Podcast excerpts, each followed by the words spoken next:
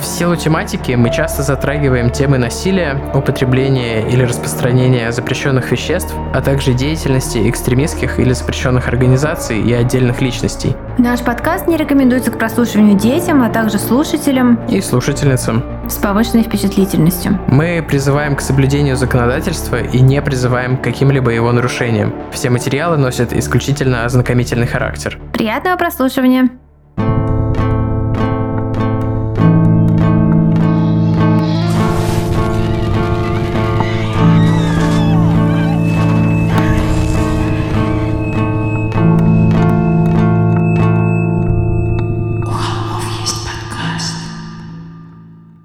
Всем привет! Вы слушаете «У холмов есть подкаст». Привет! И с вами Тима и Валя. Э, ваши, может быть, любимые, может быть, не очень брат и сестра в True Crime, которые рассказывают вам истории про True Crime. снова и снова я и не придумала хорошее вступление.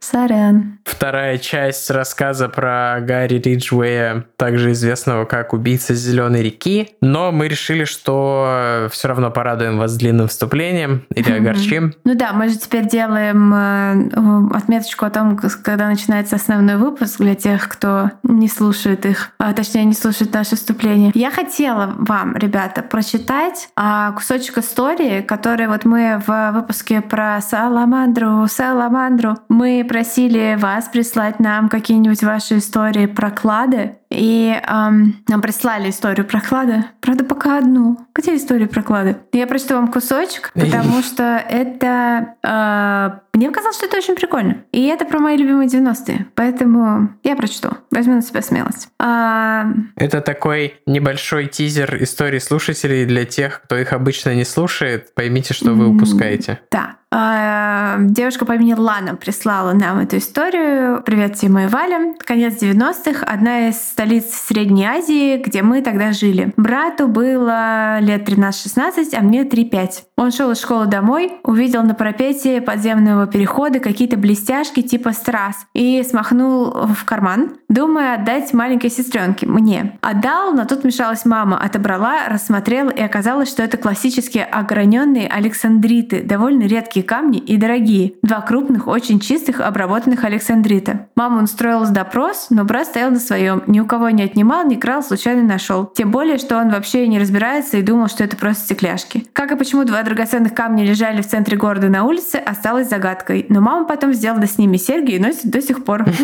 Капец, она такая, вот, что это вы, где их нашли, возьму себе. Да уж, ваша мама а у меня не сразу какие-то мистические истории про то, вот, что все начинается вот с такой, с такой штуки, а потом это история двух Александритов э, длиной в 10 тысяч лет. И тут есть еще одна история про клады от э, Ланы. Прикольная, но она уже будет э, в каком-нибудь выпуске истории слушателей. Вот так. Это был тизерок. О, да. Мы, честно говоря, записываем этот выпуск не сильно после того, как записали первую часть, и новых новостей у нас нет. потому что прошло недостаточно времени. Мы можем только напомнить вам про наш отпуск, который пройдет в какие числа? О, да. Какие два четверга мы пропускаем? Да, мы уходим в отпуск, и выпусков не будет 8 и 15 апреля, то есть в следующий раз в эфире мы с вами встретимся в четверг 22 числа. А сегодня 1 апреля по нашим подсчетам, когда вы слушаете этот выпуск, ну или в районе, если вы слушаете не прямо в релиз. Да, вот две недельки без нас. Но не для бустанов. Да, о да, точно. Для бустанов будет эксклюзивный выпуск, который нигде больше не выйдет. Бустик. И очень, очень маловероятно, почти сто процентов, что мы никогда его нигде больше не опубликуем, по крайней мере, очень долгое время. Так что считайте, что единственная возможность послушать этот дополнительный выпуск там. И это такое большое спасибо от нас, э, нашим донейтерам, которые позволяют нам э, не задумываться о деньгах на хостинг и услуги классных э, членов нашей команды. Да. Спасибо вам большое. Вы супер чуваки и э, поддерживаете нас материально. Ну а все ребята, кто поддерживает нас не материально, а именно любовью, отзывами, лайками, звездочками, Духовно. отметками, спасибо вам тоже огромное. В каждый, каждый лайк имеет значение. Спасибо, мы вас очень любим. Поскольку, как вы видите, у нас нет никакой рекламы до сих пор и никакой монетизации, мы питаемся святой, святым духом вашей любви. Вот так. А, у меня есть прикольная новость, новость, которая уже не новость, просто поделюсь своим восторгом, что мой любимый Риз Ахмед номинирован на Оскара. Это так классно. Я как раз собираюсь вот прямо сегодня смотреть фильм, за роль в котором он э, номинирован. Желаю ему победы. Это где он жестко раскачался и играет где на барабанах? Где он выучился, как играть на барабанах death metal, и еще американский язык жестов выучил для этой роли, потому что он играет э, глухонемого heavy metal драмера, death metal драмера. Блин, э, диалекты языка жестов это прикольно, интересно. Да, мне кажется, прикольно интересно еще и тема фильма. Ну, это классно. Я просто не в теме. Я же только что сказала. Он, это история глухонемого драмера. Ну, так это же просто персонаж, а не Но ну, история это его фильма. история. Я не знаю, Мне этого там. достаточно. Ну, то есть я... Мне, для меня это все. Рис Ахмед, глухонемой драмер. Э, это байопик какой-то? Ну, нет, это, это fiction, насколько я понимаю. Но а. мне кажется, это типа Whiplash, но э, про Риза Ахмеда. Я в деле. Наверное, перейдем к э, выпуску, потому что многим не терпится услышать, я подозреваю, чем же э, все было с другой стороны, обратную сторону Но медали. Мне не терпится рассказать о том, кто же нарисовал вот эту чешуенную обложку к нашему выпуску. А нарисовал ее Рустам Ха. Так зовут э, прекрасного иллюстратора и мы дадим на него ссылочку. Правда, у меня нет ссылки на Инстаграм, и это будет, значит, э, как что-то другое, какой-то другой ресурс. А может быть, э, мы разберемся, и все-таки я найду ссылку на Инстаграм а, этого замечательного иллюстратора, потому что обложка и правда очень крута. Прям вот в паре с обложкой первой части они смотрятся, по-моему, прям вау. Прям, прям хоть не выпуская истории слушателей между ними. Вот. Кстати, у нас куча идей, с которыми мы, скорее всего, ничего не сделаем по поводу того, как нам эти наши обложки, не знаю, сделать из них какой-то мерч, потому что они так прекрасные. Я вот хочу просто, не знаю, распечатать и себе стену оклеить ими. Настолько мы можем э, заэндорсить э, наших э, художников. Ну, есть же сейчас эти криптоаукционы с оригиналами файлов, где люди продают дают э, non-fungible токены, содержащие свои работы, как типа сертификат аутентичности, такой криптосертификат. Вот, если кто-нибудь хочет, давайте замутим. Мы отрекламим вас Я себя думала, в ты сейчас скажешь, эм, можно договориться с иллюстраторами, чтобы они напечатали открытки. Это примерно то же самое, только в 2021 году. Привет тебе из 2007 э, В 2007 это плакат, который в журнале, который ты покупаешь за 7 рублей, и он там сложен в 4 раза, и нужно развернуть. сейчас. У меня в моем детстве был такой плакат какой-то группы. И еще, Такие плакаты я помню, мы скупали... До сих пор, и журналы, и все это до сих пор выходит. Просто это, это ты вырос, журналы. Еще, а, еще трепухаешь. Мы скупали с одноклассниками экземпляры этого журнала Браво а или типа того э, с Токио Хотел, чтобы потом перепродавать их нашим одноклассницам. У нас Боже ж вы подлые. Почему подлые? Мы покупали в магазине и предлагали клиентуре, которая была готова платить делец, за товар. Делец. У меня было только что, когда я разлюбила Бомитроля, э, то у меня накопилась огромная папка вырезок из газет журналов, каких-то видео, кассет, где были записаны интервью, всякого такого. И э, я эту папку продала и на вырученные деньги купила себе очень крутые кроссовки. Я до сих пор помню эти кроссовки. Я их очень долго носила. И я считала, что все, я по жизни буду бизнесменом, раз я такое провернула. Не сложилось. Бизнесменом я не стала. Стала бесплатным подкастером. Да. Но перейдем к истории, собственно говоря.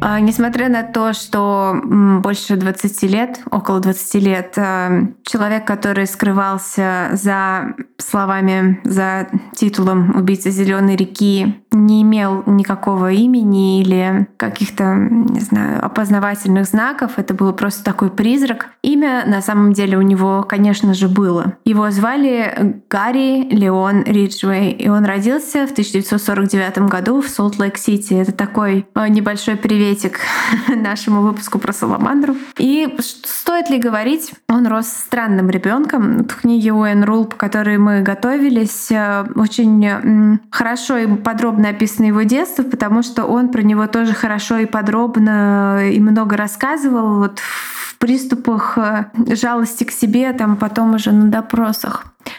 Стоит ли говорить, Гарри Риджвей рос странным ребенком. И хотя руки, ноги и другие части тела вроде все у него были на месте, он всегда производил впечатление человека, которому чего-то не хватало. Он был медленным, все ему давалось сложнее, чем остальным ребятам и его братьям. Он позже всех начал читать, потому что буквы прыгали перед ним и никак не укладывались слова. Его всегда сажали на первую парту, чтобы следить, чтобы он успевал. А в то же время как сам Гарри хотел прятаться от всех а, за последний и сливаться вот вообще со стенкой. Может быть, это было связано с тем, что когда ему было год или около того, он чуть было не утонул в реке. А может быть, просто вот, просто он был таким. Его семья жила в доме, где всегда было шумно, много детей, собаки, кошки, котята. Такая вот классическая большая семья. Мать его была занятой женщиной. Она, при том, что у нее было, по-моему, трое детей, она работала и вечно что-то организовывала, кого-то воспитывала, волонтерила, что-то делала. А отец приходил с работы поздно и мало общался с детьми, отдавая явное предпочтение телевизору.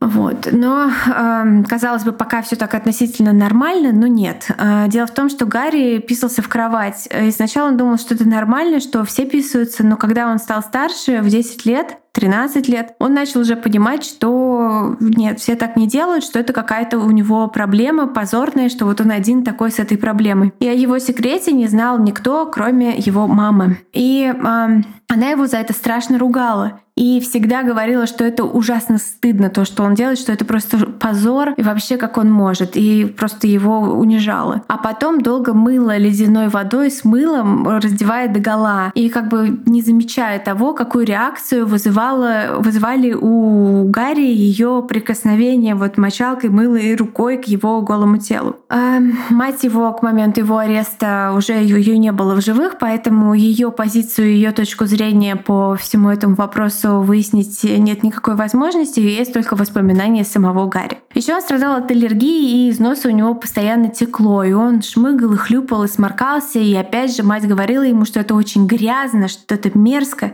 и что человек всегда должен быть чистым, носить с собой салфетку или платок. И, ну, в общем, она ненавидела вот всяческие там так скажем, секреции э, организма человеческого и э, просто не могла их видеть и э, считала это там физиологию человека, мальчика как бы грязной. Они много переезжали с места на место, и так часто, что он даже не успевал завести себе друзей в школе и всегда был один. И стоит заметить, что его всегда давали в католические школы, потому что родители были католики. И со временем в его голове откуда-то взялась мысль, что он не доживет до 21 года, обязательно умрет раньше. А еще ему казалось, что он точно не родной ребенок своих родителей, потому что он с его вечными неудачами, с его вот таким вот какой-то болезненной слабостью, с его позорными секретами был ужасно не похож на своих братьев и на своего отца. А еще вечно в школе его булили и донимали задиры. Когда в очередной раз Гарри пришел домой избитым, отец научил его делать армейский захват за горло и валить соперника на землю. Скилл, который он потом не раз применит против женщин, когда вырастет. А в следующий раз, когда на него напали в школе, он использовал этот прием, и он сработал. Противник оказался на земле, и Гарри подавил,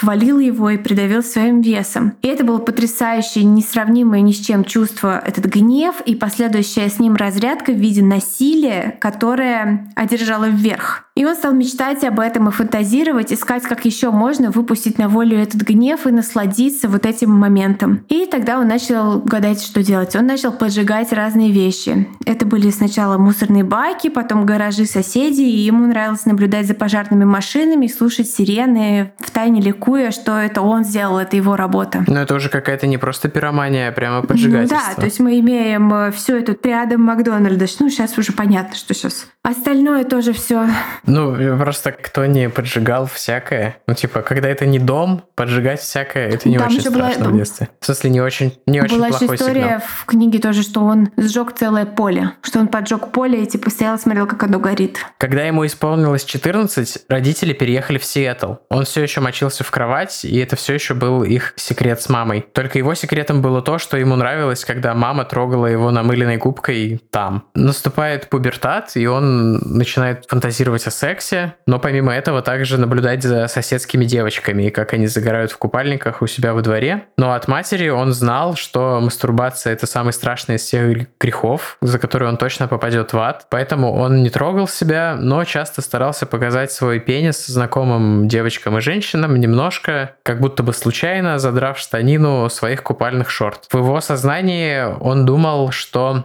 что это хороший способ сказать, что они ему нравятся и что они поймут этот сигнал и согласятся заняться с ним сексом. О, Но Гарри. никто и никогда не реагировал на его О, демонстрации. Гарри. О, Гарри, это какой-то минус 100 очков Гриффиндор. Да, если заменить. Представить себе, что я речь про другого Гарри, да, это очень смешно будет. Но на самом деле тот Хэри, а этот Гэри, но У Гарри это вообще неважно. улитка Но Спанч смешно. Боба. Я когда читала книжку, я все думала, «О, улитка Спанч Боба пошла в разнос. А помнишь серию, где Спанч Боб проник в сновидение Гэри, и оказалось, что Гэри очень умный и просто не умеет разговаривать? Да. Возвращаемся к True Crime составляющей нашего подкаста. В общем, да, никто толком не реагировал на его демонстрации, хотя уверен, что для многих они были достаточно травматичными. Однажды он заплатил своей племяннице, отвел ее в лес и засунул ей руку в трусы. Но она испугалась, закричала и нажаловалась родителям. Его, конечно же, наказали. Также Потом его... прислала нам историю слушателей. Да уж. Помимо этого, его дважды оставляли на второй год. То есть теперь он был самым высоким и сильным в классе. Больше, конечно, никто не решался его дразнить. Но это не помогло ему думать о самом себе лучше. Он все равно считал себя чужаком, где бы ни оказался, не находил себе места и компанию. Он придумал методику, как э, прикасаться к девушкам незаметно, или, по крайней мере, так он считал. Он протискивался между ними в толпе, прижимаясь близко и тесно, как бы случайно водя руками по их э, телам. Не очень понимаю, почему он считал, что этого никто не Ну, просто замечает. никто не реагировал, он думал, что никто не замечает. Да уж. Но никто, конечно же, на такие странные выходки не ответил ему взаимностью. Тогда его гнев нашел другой выход, и вы уже догадались, какой. Я думаю, он научился причинять боль животным. Охотился на мелких птиц и мелких многочисленных в Америке животных, типа Опоссумов. да. белок и млекопитающих других. Истязал их и расстреливал из пневматического ружья. Привет. История про хабаровских живодерок и весь бугурт, почему это плохо, что они делали. Я думаю, что из них бы тоже выросли маньячки со временем. Возможно, еще вырастут, они обе на свободе. Да, конечно, Да? их обеих выпустили. Их же посадили по какой-то пустяковой статье, и они уже обе на свободе.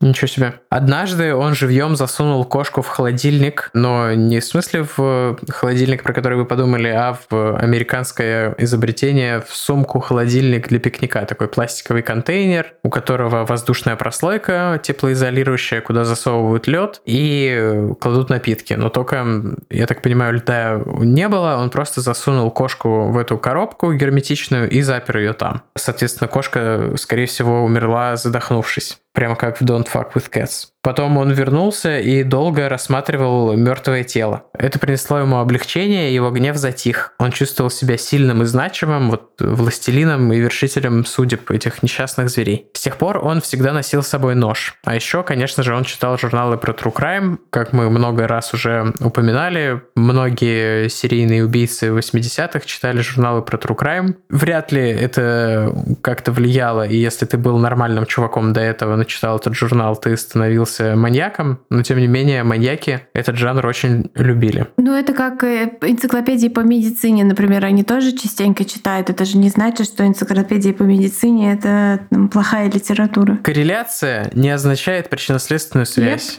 как учат. Эм, Тогда же он начал заниматься вандализмом и бить стекла в школе. Мать отвела его к психологу, но это никак не помогло. Как мы знаем, социопатам, психопатам и другим вариантам названия этого состояния психологи в целом редко могут существенно помочь. Знаем мы это из э, сериала «Клан Сопрано», где этому посвящена, посвящена целая серия, или, может, даже несколько серий. Поэтому источник у меня не очень а, надежный. Я знаю, это, я знаю от, от, от э, нашего общего с тобой э, терапевта которая сказала, что на первой лекции, на первое занятие она всегда проводит ассессмент на социопатию, потому что сочувствие, ага. социопаты считают сочувствие э, супер слабостью, и если терапевт начинает проявлять сочувствие, типа говорить, ну что вы при этом чувствовали, там бла-бла-бла, социопат сразу же такой, типа, ну этот терапевт, он вообще просто пустое место. То есть нужна сразу же другая методика моментально. То есть нужно сразу же распознать и по-другому абсолютно вести mm. общение общение. Иначе вообще как бы впустую все mm. будет. Он тебя запишет в слабаки. Значит, э, клан Сопрано рассказывали правду. В общем, помимо вандализма, он занимался всякими другими делами, и в том числе был такой случай, когда ему уже было 15, по дороге на школьный бал он встретил шестилетнего мальчика и зазвал его за собой в кусты. Там он достал нож и ударил его, проколов ему почку. После этого ему было гадко и страшно, но не из-за того, что он сделал с человеком, а из-за того, что его поймают и накажут. То, что ребенок мог умереть, его особо не беспокоило. Главным была вот собственная безопасность и, ну, да, все классическая, классическая ну, картина. Да, в этом плане достаточно прикольный кейс, в том плане, что можно глубоко копать, потому что он так долго и много общался с психологами, столько вот таких достаточно, как мне кажется, искренних рассказов о его детстве, о том, как это было для него, Поэтому есть такой э, момент, ну, типа, проникать в голову и видеть его глазами действительно, как это было. То есть без сочувствия, а с таким вот э,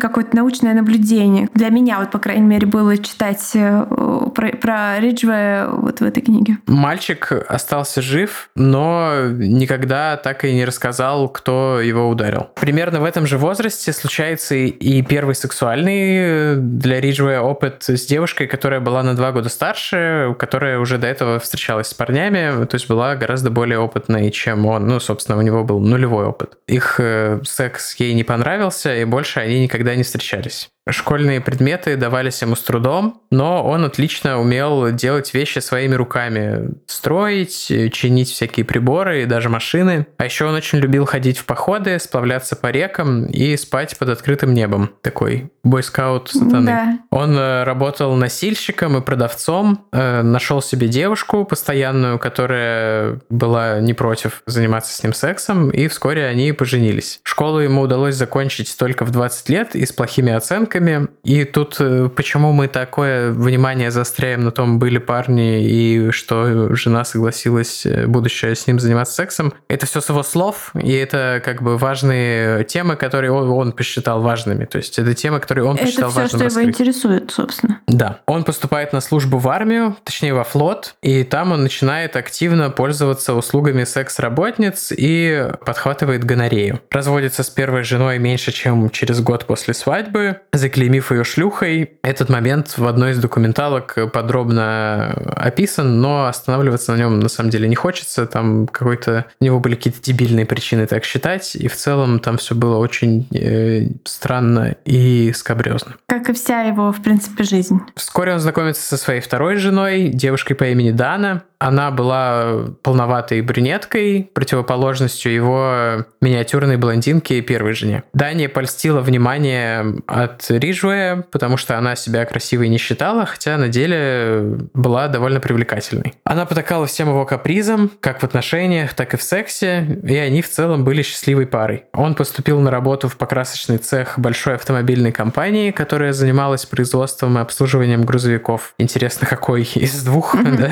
Он стал ходить в церковь и исповедовать откровенно патриархальные жизненные ценности, Дану это, в общем, устраивало, и вскоре они поженились, и у них родился ребенок, его единственный сын, которого они назвали Чед очень миллениальское имя. Дана вспоминает свою жизнь с ним как вполне нормальную, ничем не выдающуюся, если не считать того, что у него был очень э, сильно повышенный секс-драйв, и он хотел заниматься с ней сексом по несколько раз в день, и чаще всего на улице, желательно так, чтобы был э, риск быть обнаруженными или замеченными другими и, кстати, людьми. Кстати, э, Проблемы... можно я здесь небольшую ремарку вставлю? Извини, что перебила. Потом и Дана, и другие девушки, с которыми он встречался так сказать, в период между женами, они э, возили копов и показывали места, куда он возил их заниматься сексом, где и в очень многих случаях это были места, где он прямо в это же время, пока, э, ну, э, вот в период от своих отношений с данной конкретной женщиной, там же он буквально там в 10 метрах выкидывал трупы своих жертв. Или вот как в случае с Даной, он потом в местах, где он с ней занимался сексом, стал привозить э, тела. Проблемы в их браке начались после того, как э, он начал чувствовать конкуренцию с другими мужчинами. Дело в том, что Дана сильно похудела и стала привлекать э, других мужчин, на нее стали обращать как внимание. Как я понимаю, там она не просто сильно похудела, она сделала себе вот эту операцию, когда часть желудка, как-то вот желудком что-то делают, гастрик байпас, это называется угу. по-английски, извините, Есть на английском что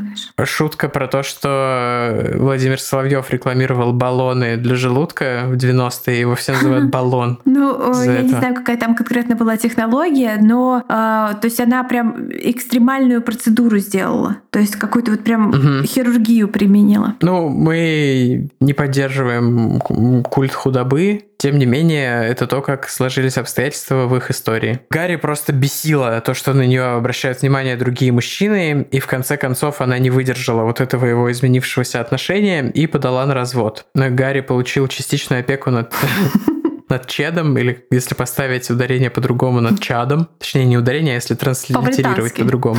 По и был обязан выплачивать Дане деньги на его содержание. Он считал это несправедливым, и женщины снова начали вызывать у него чувство гнева, которое нужно было куда-то и как-то выплеснуть. И он начал выплескивать этот свой гнев. 13 женщин в 1982 году, еще 24 в 83, 2 в 84 и еще по одной в 86, 88, 90 и 98. И это только официальный счет, то, что официально атрибутируют к нему. Плюс к этому еще несколько женщин, о которых неизвестны ни имен, ни точной даты смерти или место захоронения. Только его слова о том, что были еще, и он их убил. Сам он оценивает свой счет в 71. Но официально, как мы уже говорили в предыдущей части, ему смогли атрибутировать только 49 женщин. В период своего ужасного расцвета Гарри Риджвей убивал почти не останавливаясь. Но когда к 84 году его темп сильно упал, полиция штата Вашингтон пришла к выводу, что он либо сел в тюрьму, либо умер. Потому что никто не мог поверить в то, что серийный убийца, да еще такого масштаба, как Грин Ривер Киллер, способен завязать. На деле Гарри познакомился со своей третьей женой, разведенной женщиной по имени Джудит. И с ней он зажил спокойной и относительно счастливой жизнью, практически оставив свои страшные привычки. Почему так вышло? Ну, достаточно все просто. Просто Джудит очень сильно напоминала его, Тарататан, его мать. Она была деловой,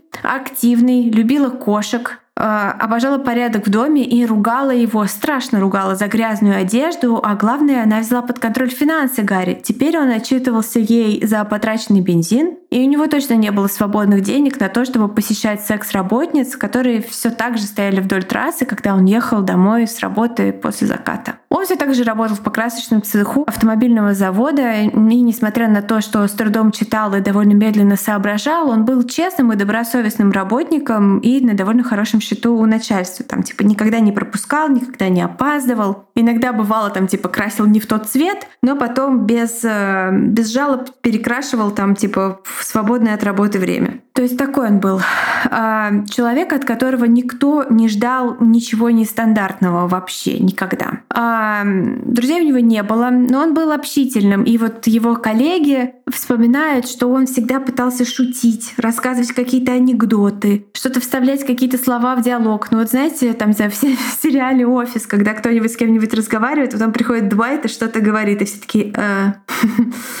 Ну то есть вот такой чувак. То есть его считали таким странноватым, но совершенно безобидным. И несмотря на свой стабильный и достаточно неплохой доход, у них с Джудит было довольно странное хобби. Каждые выходные они ездили по блошиным рынкам и домашним распродажам и покупали там хлам, который Гарри потом чинил и перепродавал. Конечно, не весь. Часть его оседала в их доме, разложенная по свободным комнатам. Детей у пары не было. Чет оставался большую часть времени жить с Даной. А у, по-моему, у Джудит не было своих детей. Поэтому дом Риджвеев был довольно захламленным местом, полным странных предметов, и это потом очень сильно затруднило работу полиции, когда они пришли туда, собственно, с обыском. А, еще Гарри все так же увлекался походами и садоводством. Полисадник и задний двор в доме Риджвеев выглядели как настоящая достопримечательность, идеальный порядок, прекрасные растения, все всегда скопано, пострижено, просто суперски. Однако э, Гарри даже не подозревал, что полиция наблюдала за ним и наблюдала почти все это время. Э, конечно, он не был единственным подозреваемым, но э,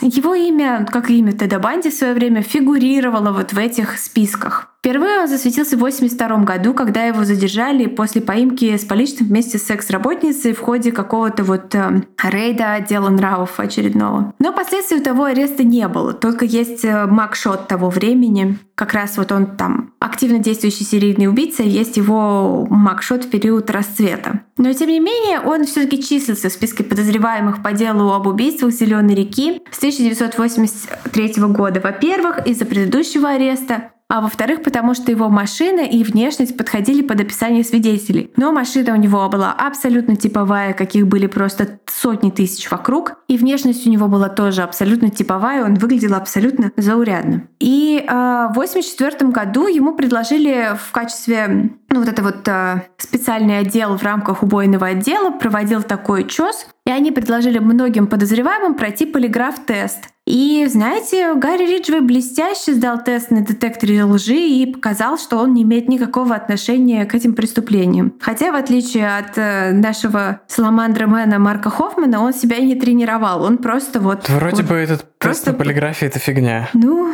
не знаю. Мне кажется, я, я не могу... Я тебе сегодня рассказывала, как я ходила, была в поликлинике, и мне мерили давление, и мне сказали, вы успокоились, вы пришли к себе. То есть я бы провалила тест. Я тебя, тебя зовут Валя, был бы результат, что у тебя печет. Результат у пациента печет. Всегда. Хроническая печка. Тем не менее, после того, как э, он прошел этот тест, и тест показал, что он ни при чем, его на время таки оставили в покое. А за годы, которые прошли после этого, судьба специального отдела по расследованию убийств э, Зеленой реки, убийств Зеленой реки, тоже сильно менялось. Из самого приоритетного направления он постепенно становился менее и менее важным, потому что и жертв становилось меньше, и э, времени проходило все больше. Были потрачены миллионы денег налогоплательщиков, там реально какие-то прям вот миллионы-миллионы. А убийца так пойманный не был. Хороших детективов переводили на другие места службы, финансирование урезали, а после того, как в деле наступило затишье, отдел и вовсе был поглощен основным убойным. Но тем не менее, там еще оставались детективы, которые ставили перед собой просто таким вот такой личной целью поймать этого Риджвея, э, точнее, этого убийцу. Они не знали, что это Риджвей. А, и среди них был, собственно, Дэйв Рейхард, который а, вот один из первых детективов по этому делу. Он уже работал, был, где-то вообще в другом месте, за ним была другая карьера. Ну, в плане он был в полиции, но а, не на этом деле, но он никогда не оставлял в своих мыслях этого серийного убийцу. Но, тем не менее, у него Риджвей не был любимым подозреваемым, а был там еще другой чувак, который... Вот у них у каждого был такой любимый подозреваемый, и в книге Энрул рассказывается про других упырей, которые там фигурировали в этом деле, у которых каждый были свои там скелеты в шкафу, но никто из них не оказался а, в итоге, естественно, Грин Ривер киллером. И, в общем, был чувак, который вот считал, что это точно Риджвей, и все ему говорили, да нет, это не может быть, Риджвей слишком заурядный, он прошел полиграф-тест, он говорил, вот посмотрите, вот увидите, так и будет. Гарри Риджвей чувствовал себя совершенно спокойно и комфортно 8 апреля 1987 года, потому что вот по всем тем причинам, которые Валя описала, что он был лишь одним из э, десятков подозреваемых, и, в общем, переживать ему было не из-за чего, обычный день, обычные дела. Но он не догадывался, что на тот момент за ним уже вплотную следили. Следили за ним не только потому, что у кого-то из копов в Старой Гвардии было чутье. Э, кроме чутья имелся еще и компьютер, новинка в департаменте, которые скармливали всю информацию о кейсе, все архивы, страницу за страницей, и просто просматривая все эти материалы, они поняли, насколько часто имя Риджуэя фигурировало э, в бумагах, э, во всех документах, и просто поняли, что его нельзя было игнорировать, и, в общем, полицейские не стали игнорировать. Не знаю точно, на что были способны компьютеры в 87 году в этом смысле, но, насколько нам известно, этот частотный анализ э, частоты упоминания чего-то конкретного, например, имени, этот компьютер как раз и помогал проводить. И Гарри Риджуэй был абсолютным рекордсменом по количеству упоминаний. Ордеры были получены и на обыск дома Гарри, а также его шкафчика на работе и четырех машин, которые были у него во владении. Самого Гарри забрали с работы и отвезли в участок, где у него взяли образец волос и слюны. Технологии ДНК тогда были в самом зачаточном состоянии и пройдет еще минимум 10 лет, прежде чем их начнут широко применять. Но решено было на всякий случай заморозить эти образцы в лаборатории. Обыски, однако, не дали ничего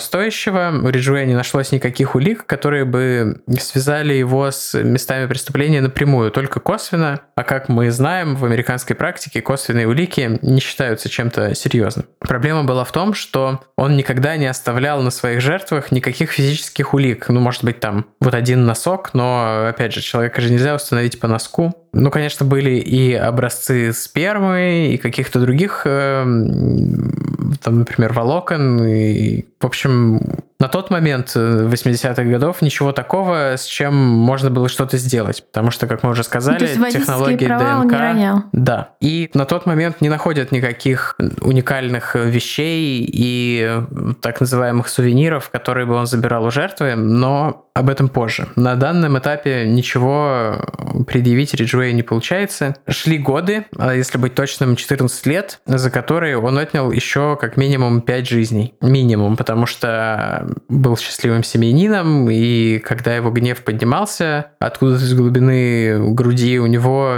не было в кармане 20 долларов, чтобы поехать и найти себе, в кавычках, свидание. Как мы помним, это связано с тем, что его жена жестко контролировала все его затраты. Интересно, вот если бы у какого-нибудь Израиля Киза была бы такая жена, это бы его удерживало от того, чтобы покупать авиабилеты а же... и все такое? А он же банки грабил и держал кэш, который никто не мог отследить. В общем, очень интересный феномен того, что его сдерживала его финансовая несвобода от таких вещей. Мне кажется, это примечательно. В общем, ну, такой. он нашел себе новый выход, брал лопату и шел копать свой идеальный сад. По мнению Риджуэя, как мы уже сказали, бояться ему было нечего, потому что специальный отдел прекратил свое существование, никто его целенаправленно не искал, а убийца Зеленой реки превратился вот в зодиака местного разлива, страшную легенду, про которую все говорят, но уже никаких признаков жизни она не проявляет. А про зодиака он, кстати, с увлечением читал книги. Иногда он приходил на встречи фанатов True Crime с авторами, которые писали, собственно, про Green River Киллера, и, стоя в последнем ряду, сверлил глазами присутствующих, слушая теории о том, кем на самом деле был убийца Зеленой реки, и, наверное, насмехался над их наивностью, поскольку он-то прекрасно знал и никогда не подавал голоса на всех этих встречах. Да. А, скорее всего, Риджва и так бы и жил своей тихой жизнью, копал бы сад и э, слушался бы свою мамку, простите, жену. Но э, произошла одна случайность, одно вот маленькое обстоятельство, которое позволило справедливости восторжествовать. 16 ноября 2001 года Гарри своей, сказал своей жене Джудит, что у него кончился бензин и попросил 30 долларов наличными, чтобы заправить бак пикапа. Она читала купюры, протянула ему их и, положив деньги в карман, он вышел из дома на крыльцо. Это прям вот просто с его слов. И что-то вот было в этом дне, в этом ветре, который подул ему в лицо, в этом сером небе, что заставило в нем вот шевельнуться вот этого, как он называл, э, э, вот этого второго Гарри, этого зверя, который, грубо говоря, там спал у него внутри. И вот э, это скучный, ничем не примечательный, заурядный, абсолютно вот такой 50 с лишним лет мужчина с усишками, вот э, в, в нем пробуждалось вот это вот первобытное зло. И э, зажав купюру в кулаке, он садится в машину, едет на шоссе. И несмотря на то, что еще светло и достаточно рано, он находит то, что искал. Невысокая девушка с длинными волосами, которые выбивались из капюшона, она кутается в тоненькую куртку от рвущего ветра. Он тормозит рядом с ней, опускает стекло. «Добрый вечер», — говорит он ей, стараясь улыбнуться, вот как он улыбается своей жене, как улыбается своим коллегам, вот такой безопасный, э, скучной улыбкой. Вот мне представляется Гарри Риджвей, может быть, кто-нибудь смотрел сериал эм, What We in the Shadows, как же он по-русски называется, как это по-русски, эм, чем мы занимаемся в тени. И там есть персонаж энергетический вампир. Uh-huh. Вот мне представляется Гарри Риджвей, вот именно, вот, мне кажется, что этот актер гениально бы сыграл его в бою. Не знаю, мне кажется, Гарри Риджвей простой человек, а энергетический вампир из «Что мы делаем в тенях», он типа супер ботан нерд. Вообще-то бумага 21 грамм плотностью да. на метр квадратный э, выглядит чуть по-другому. Я думаю, что это 19,5 грамм на квадратный метр. Она звучит чуть более ломко. Ну,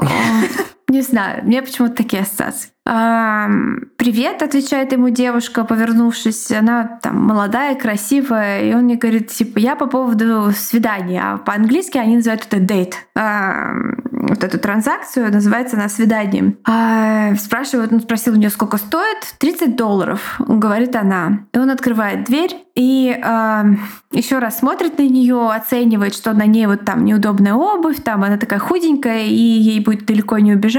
Но она не спешит забираться к нему в пикап, он спрашивает у нее, что не так, и она говорит ему, полиция Кинг-Каунти, отдел нравов, вы арестованы за попытку вот, э, получения секс-услуг. И показывает ему удостоверение, и он, конечно, ну как бы в полном шоке. И это была облава. Но это была облава не на него, а вот еще одна такая рутинная операция отдела нравов по очищению улиц от, э, а, собственно, от проституции. И они это занимались через, этим занимались через предупредительную работу среди вот, э, как их называют по-английски, john ы. John, клиент называется. И он попался в эту облаву просто потому, что вот в тот день у него были эти 30 долларов, и он хотел испытать то, чего уже давно не испытывал там. На тот момент, по его словам, три года он никого не убивал. Тут же его отвезли в участок, фотографировали, сняли отпечатки. И это не было какой-то серьезной проблемой, это был просто арест. Он там даже жене позвонил, как-то отболтался, там рассказал, что это какая-то вот он просто заговорил там типа с девушкой, там это все была подстава, она ему поверила, что это все пустяк. И э,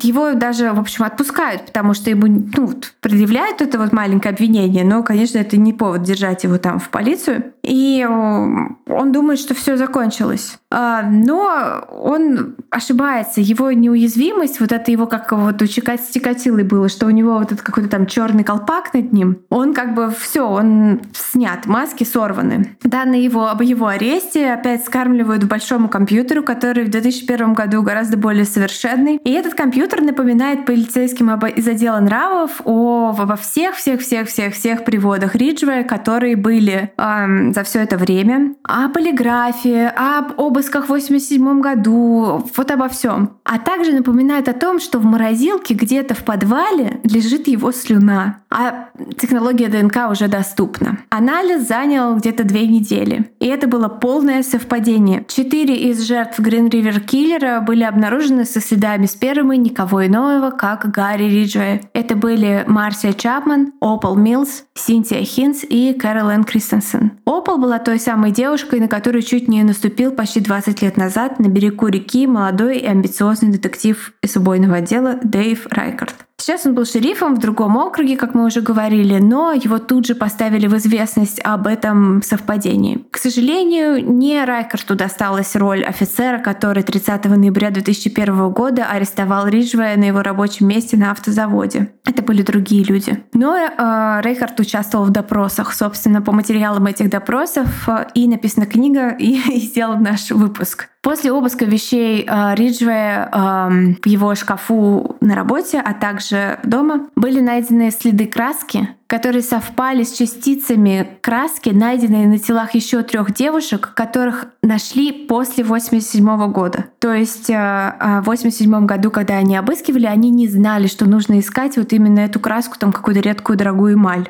А, а сейчас они уже знали и таким образом а, могли атрибутировать ему целых уже семь жертв, в числе которых, собственно, была и Мэри Бриджит Миган, про которую мы вам подробно рассказали в первой части. Кроме этого, среди хлама в его доме нашли некоторые ювелирные изделия, похожие на те, что носили жертвы в тот момент, когда их видели в последний раз. Убийцы Зеленой реки были предъявлены формальные обвинения в семи из почти 50 убийств, и ему, конечно же, грозила смертная казнь. И он отлично понимал это, и эта перспектива его очень-очень пугала. Тогда правосудие пошло с ним на сделку. Он должен был показать все захоронения и рассказать обо всех убийствах, по крайней мере, всех, что он вспомнит, в обмен на жизнь, то есть на то, что ему заменят смертную казнь на пожизненное. И Риджуэй заговорил. Его голос на многочасовых допросах звучал пугающе, это есть во многих документалках, даже частично видеозапись велась. И вот эта темная сторона прозвучала ужасно и пугающе, то есть обычный, то есть его многие описывают из там, следователей и, кто-то из выживших его описывали, типа он выглядел просто как, ну то есть типа мужчина, обычный человек, ну, то есть там вот стоковая фотография. Но вот этот вот э, обычный мужчина, обычный человек начинает рассказывать такие вещи, которые доводят просто до леденящего ужаса Дэйва Рейхарта и его коллег. Вот некоторые из вещей, которые сказал убийца. Мне было плевать, где убивать их. Мне было насрать на них и их деньги и ювелирку. Они были ничем для меня. Некоторые настолько ничем, что мне даже не хватало ярости на то, чтобы убить их. И я отпускал их. Но с теми, которых я не отпускал, я занимался сексом после, когда они уже не были людьми. Мне было насрать. Одну я укусил за грудь, но я не знал, что Мэри была беременна. С этой я даже не стал заниматься сексом. Женщины всегда контролировали меня. Они использовали меня, но я контролировал этих сук. У меня не было никакой любви в жизни. Ни к кому. Меня тоже никогда не любили, поэтому нахер их. Я тот самый, у кого дьявол в голове. Эта фраза достаточно известная, как подзаголовок у многих документалок. Это были отдельные фразы, которые так или иначе встречались в этих допросах. Он рассказал полиции о том, что несколько раз подбирал на трассе женщин, когда в машине был э, Чед, его единственный сын,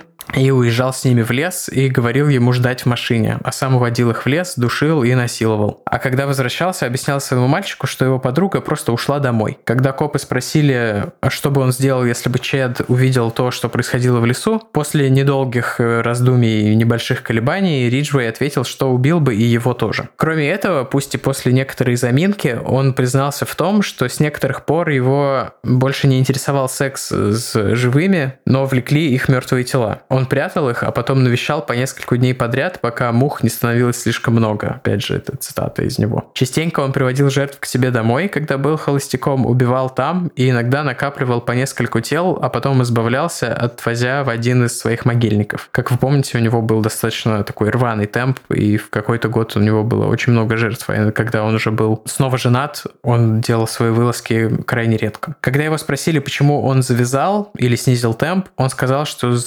жизнь с Джудит научила его как бы находить другой выход для своего гнева, а именно с помощью физической работы, вот пресловутого копания сада, про которое мы рассказывали. Бойтесь людей, у которых красивый сад. Или наоборот, то есть это говорит о том, что был какой-то способ ему свой гнев перенаправлять в другие вещи. Он э, рассказывает и показывает так много, что полицейские просто сходят с ума от объема информации и количества деталей, которые он помнил. Сам он назвал цифру 79, но в итоге получил 49 пожизненных сроков без права на условно-досрочное освобождение. Риджуэй отбывает свое наказание до сих пор. Как вы помните, в американской системе признание не значит виновность, в отличие от российской системы, где признание в совершении преступления считается как бы ультимативным доказательством, и судья просто пишет, что вы виновны. В Америке вашу виновность определяет суд, но у нас это наследие э, эпохи репрессий. Впрочем, об этом в другой раз, наверное. Там было как? Там был вот этот вот, э, предсуд... вот предсудебное слушание, где если человек признает свою вину и говорит, что он виновен, то суд переходит автоматически сразу к фазе вынесения приговора. А если бы он сказал «я не виновен», то был бы суд присяжных, и потом угу. был бы вот уже вердикт, и потом приговор. Но и с ним была вот эта супер непопулярная сделка, в которой они очень сильно скрывали от общественности, что они ему сохранят жизнь в обмен на информацию. Вот.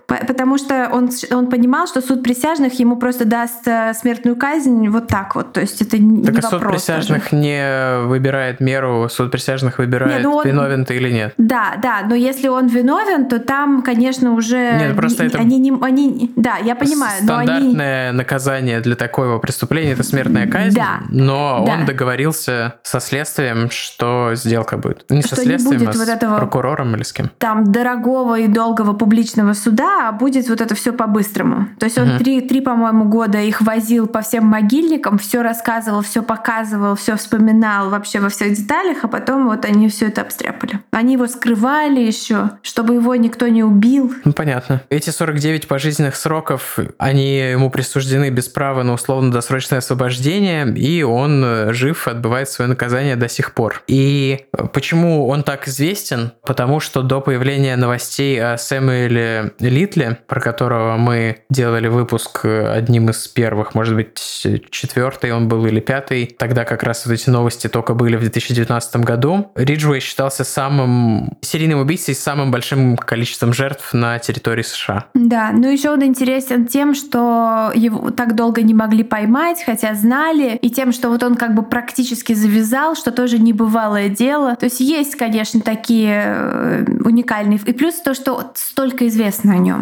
что столько информации. Ну, я имел в виду, что это с точки зрения маньячных историй достаточно заурядная вещь, но типа не такая, как Зодиак, когда у него там какие-то записки, сигналы, вот это все. Ну, конечно, он такой классический этот э, сексуальный садист. То есть здесь нету никакого этого... Он не мишен киллер, как Зодиак, у которого какая-то вот своя там целый мир. Ну и типа этот. не high IQ убийца тоже. Э, что такое Не, не сверхумный убийца. А, а, high IQ. Ну да, и не этот, не Израиль Кис, конечно. Ну, Израиль Кис, просто... это вот, я бы сказал, что это вот все то же самое, Он плюс...